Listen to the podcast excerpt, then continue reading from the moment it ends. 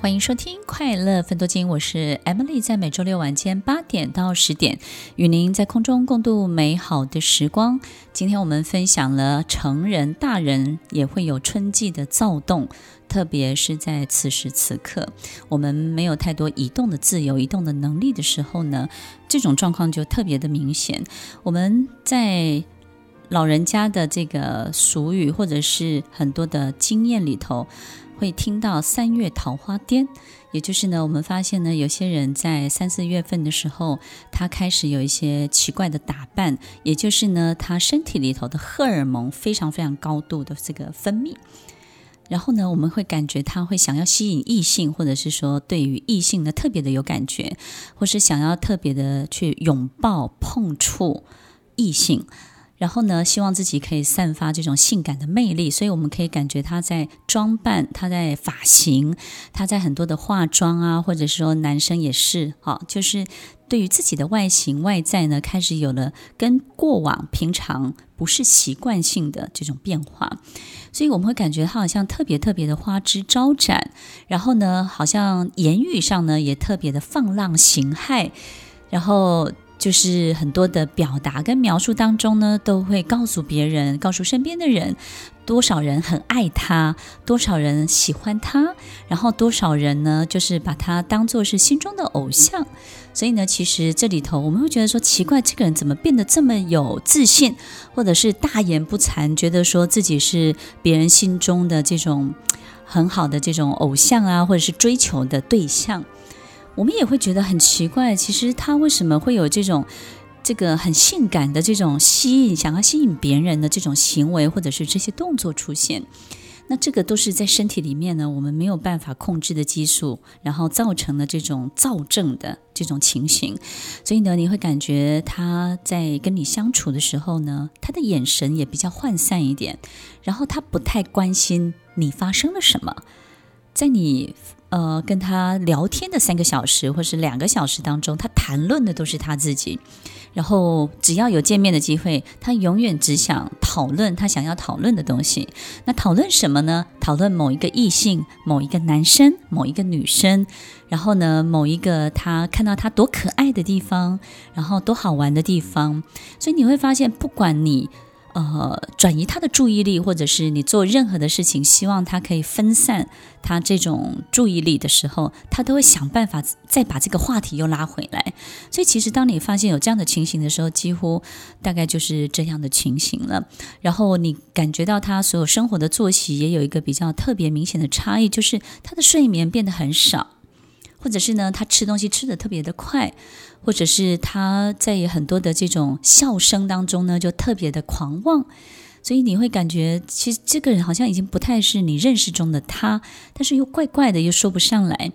所以当你开始想要让他镇定下来，或者是告诉他他平常该做的每一件事情的时候呢，他会有一点点恼羞成怒。为什么呢？因为其实这样的人呢，他因为身体的这种化学的变化，所以呢，他其实是活在自己的想象世界的版本里。也就是当你提醒他他该做的每一件事情的时候，或者是他怎么样会比较好的时候，为什么会恼羞成怒？是因为他感觉他他花了这么大的心思建筑了这样的一个故事的版本，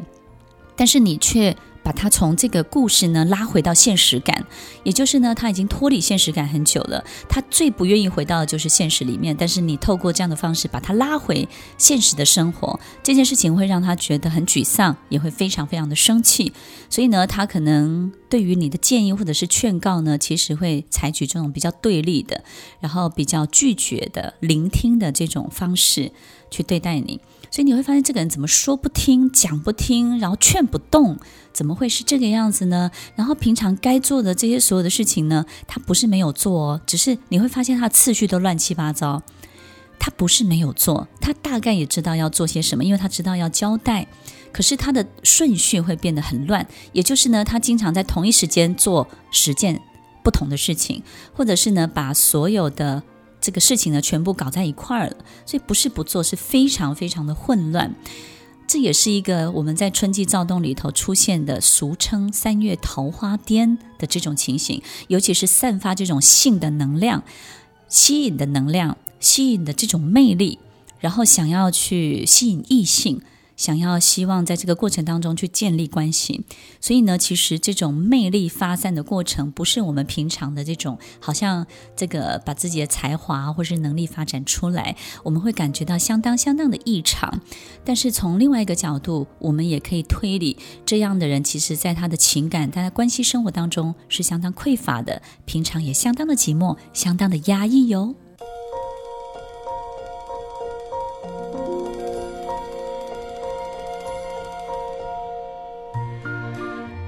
收听《快乐分多金》，我是 Emily，在每周六晚间八点到十点，与您在空中共度美好的时光。今天分享了大人也会有春季的躁动，这种躁狂的现象在春天呢特别特别的明显。那刚刚我们分享了三月桃花癫这种躁症荷尔蒙的作祟，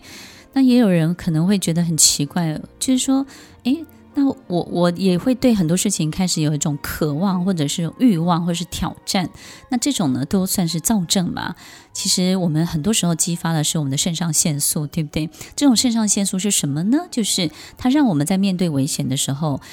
在那个当下很紧张的状况之下，去面对生存做一个决策。这个决策就是前进或是后退。他会让我们选一个，所以你会发现很多人呢，这种肾上腺素激发的时候很很紧张，然后你会感觉心跳快要跳出来，然后那种极度的没有办法去控制自己的身体的状态的稳定度。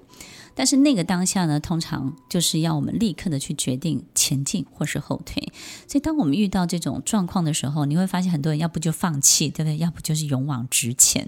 所以你要知道，其实，在爱情里面也是这样。很多人会在那个当下，你逼迫他的时候，他要不就是后退，要不就是勇往直前。那 Emily 的建议就是，